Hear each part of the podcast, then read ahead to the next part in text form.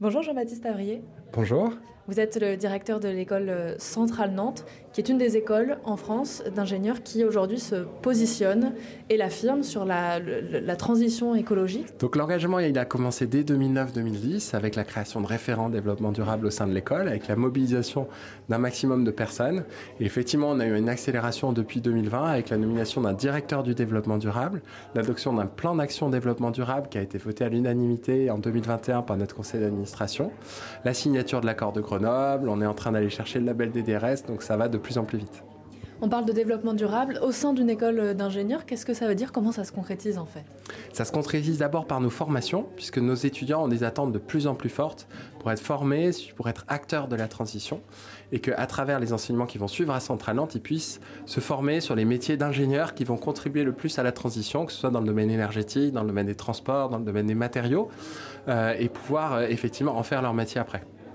J'étais euh, il n'y a pas très longtemps à l'Académie des technologies et ils nous disaient, donc c'est un groupement d'experts qui nous disait, euh, euh, aujourd'hui on ne peut plus faire sans sobriété. Donc on a besoin d'innover, de créer des technologies, mais on doit aussi appuyer sur la sobriété.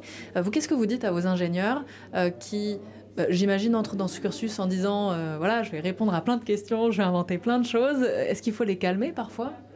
Il faut surtout les mettre dans la bonne disposition d'esprit, qui est de dire la première chose, c'est qu'on fera plus jamais comme avant. Euh, il faut donc se préoccuper dès le début de la sobriété, de l'empreinte énergétique, de l'empreinte écologique et de la durabilité de ce qu'on va fabriquer, de ce qu'on va produire et des solutions qu'on va trouver. Et puis d'être dans des démarches comme par exemple la low-tech, sur laquelle on forme de plus en plus d'ingénieurs, qui est une démarche qui consiste à dire on va pas forcément chercher la, technologie la plus élevée, la plus avancée, la plus dernier cri. Il faut avoir le bon niveau technologique pour répondre aux besoins essentiels euh, que sont les besoins de s'alimenter, de se déplacer, de communiquer, etc., euh, dans une logique de durabilité et de, minimiser l'empreinte euh, écologique.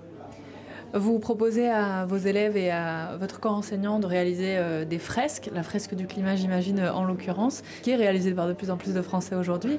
Est-ce qu'il y en a d'autres, des fresques que vous proposez, des actions, des formations? Il y a beaucoup effectivement d'outils dont on peut se servir. Il y a la fraise du climat, donc on est très fiers parce qu'elle a été inventée par un centralien de Nantes, donc on s'en sert beaucoup. Il y a aussi d'autres fresques sur le numérique responsable, sur la diversité, etc. Et puis nos élèves ingénieurs, quand ils arrivent à Centrale Nantes, on commence par leur expliquer ce qu'il y a dans le rapport du GIEC. Euh, ça tombe bien puisque le rapport du GIEC c'est un rapport scientifique, donc c'est des étudiants scientifiques, et on commence par leur expliquer ce qui se passe en matière de réchauffement climatique, en matière d'impact, en matière de solutions envisageables pour limiter le réchauffement climatique, et pour les mettre le plus rapidement possible dans une posture d'acteur, euh, d'aller chercher les solutions et les transformations qui vont pouvoir contribuer à mettre en œuvre.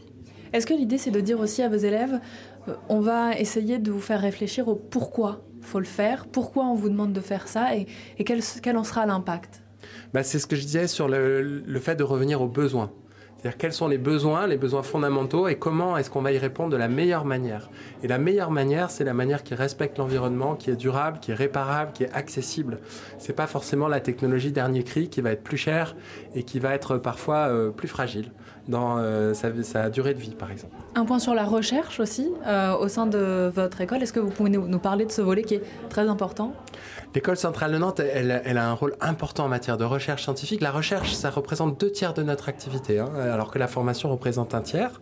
Donc on a des laboratoires de recherche qui sont très actifs dans les domaines de l'ingénierie, de l'énergie, des matériaux, euh, etc. Avec notamment un, positionnement très très reconnu sur tout ce qui est ingénierie océanique, donc les bateaux, les éoliennes offshore, etc. Ça s'appuie sur des plateformes technologiques et on continue à développer nos plateformes technologiques pour pouvoir demain aller sur les sujets liés à l'hydrogène, euh, euh, liés aux nouveaux moteurs, aux nouvelles propulsions qui vont être plus durables. et donc c'est important de continuer à soutenir activement cet effort de recherche technologique. Merci beaucoup. Merci à vous.